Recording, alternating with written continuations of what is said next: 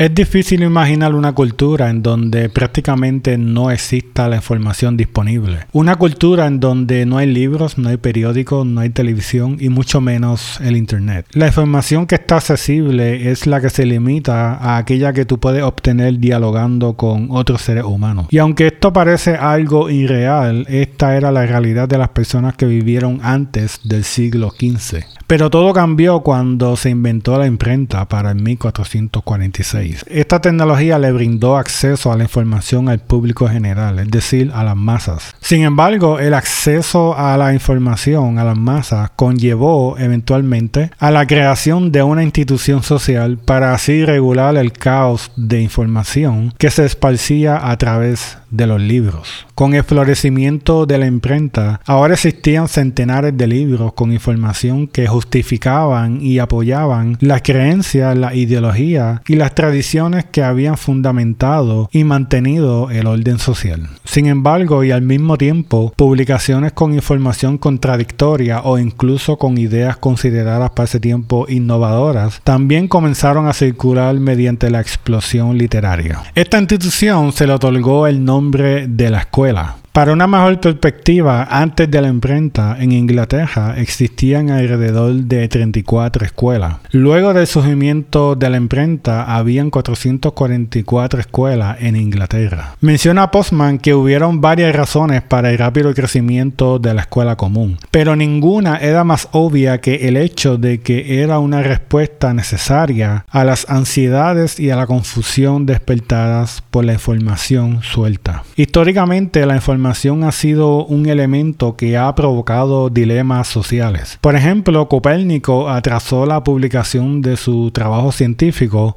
On the Revolution of the Heavenly Spheres por más de 30 años, ya que lo que era una hipótesis para su época de que era la Tierra la que trasladaba alrededor del Sol y no a la inversa, no estaba alineado a las doctrinas religiosas de dicha época. Cuando estudiamos de cerca los orígenes de la escuela moderna, nos percatamos que esta institución social no era otra cosa que un mecanismo para así regular y legitimar la información disponible por medio del currículo académico. Y por 400 años los educadores y las escuelas formaban parte del control de la información y del conocimiento esparcido a través de los libros. Sin embargo, hoy día los educadores son testigos de la muerte de ese monopolio de conocimiento, ya que con el Internet no es la escuela la que determina qué información es importante para el individuo, sino que es el ciudadano mismo el que decide qué información desea consumir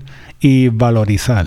Por dicha razón, Neil Postman escribió el libro titulado Technopoly para describir el efecto en la sociedad cuando las instituciones sociales pierden el control de regular y controlar la información.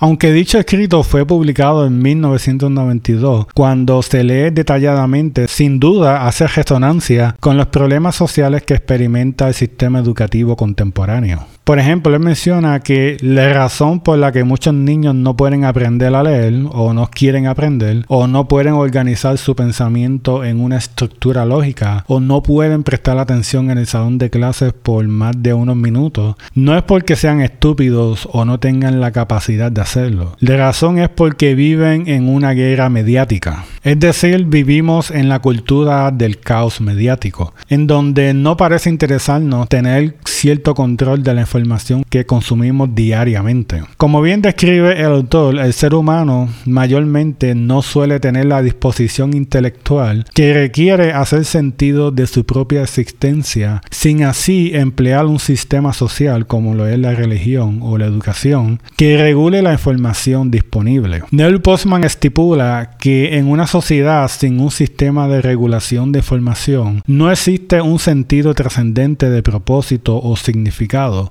ni coherencia cultural. La información es peligrosa cuando no tiene a dónde ir, cuando no hay una teoría a la que se aplique, cuando no hay un propósito superior al que sirva. Como bien expuse al inicio, la escuela mayormente fue el producto de una tecnología novedosa, en este caso la imprenta, es decir, la información propagada a través de los libros. Siendo la escuela el producto de una innovación tecnológica, la escuela dictaba ciertas destrezas como esenciales para así ser funcionales ante esta nueva tecnología. Algunas de estas destrezas eran la capacidad de leer, comprender, memorizar y sintetizar lo que leías, pues eso es lo que requería este nuevo artefacto llamado el libro. Por tanto, aquel que demostraba estas destrezas se consideraba una persona, digamos, inteligente. Pero como bien menciona el autor, no hay razón para presumir que el sistema educativo siempre va a valorizar estas destrezas como esenciales para ser una persona, digamos, inteligente o socialmente funcional. Él expone que con el tiempo, el tipo de estudiante que actualmente es un fracaso, por ejemplo, el que no le interesa memorizar, comprender lo que lee, podría ser considerado un éxito en el futuro. Aún en la actualidad, la tecnología es lo que finalmente dicta aquello que se considera como relevante para la sociedad mediática. Aquel que maneja la tecnología con mayor facilidad se considera como inteligente. Si un infante aprende a usar un celular, se vislumbra como un infante potencial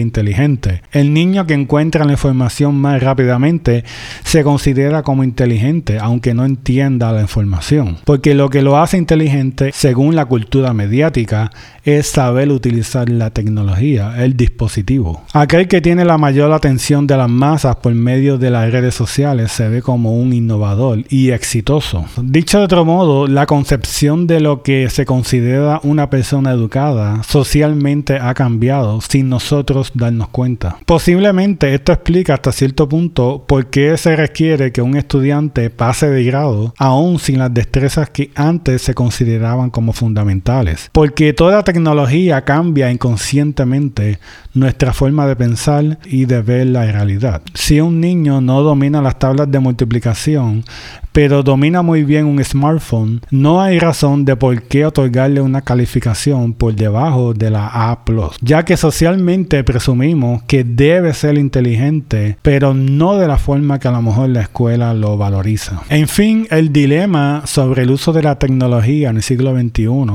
no recae en el debate si el sistema educativo debe o no adaptarse a las tendencias modernas sino que debe enfocarse en entender cómo la tecnología, en este caso el Internet, ha cambiado la concepción, es decir, la idea de lo que implica o significa ser una persona educada.